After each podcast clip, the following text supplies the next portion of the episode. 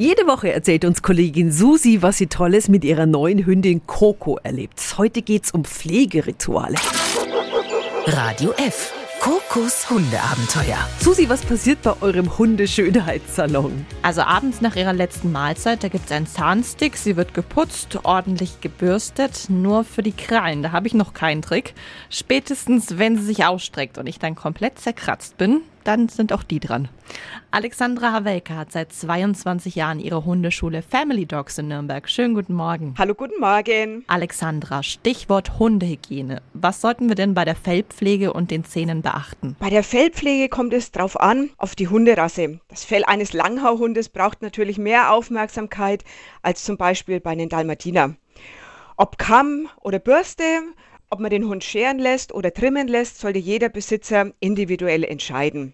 Gesunde Zähne sind das A und O. Regelmäßige Kontrolle auf jeden Fall ratsam. Gegebenenfalls die Zähne auch mal mit einer speziellen Hundezahncreme putzen. Das kann auf keinen Fall schaden. Auch der Besuch in einem fachkundigen Hundesalon ist eine tolle Sache. Und wie sieht's aus mit den Krallen? Wann sind die denn zu lang? Um zu prüfen, ob die Krallen unserer Vierbeiner vielleicht zu lang sind, stellt man eine Pfote auf ein Blatt Papier und zieht es wieder langsam drunter vor. Wenn dann die Krallen hörbar auf dem Papier schleifen, sollten sie etwas gekürzt werden. Vielen Dank an Alexandra Havelka. Susi, worum geht's nächste Woche? Coco macht mit mir bald Urlaub in Italien. Hm.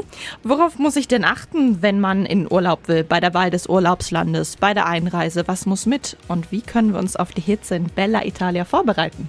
Nächsten Mittwoch um 7.10 Uhr.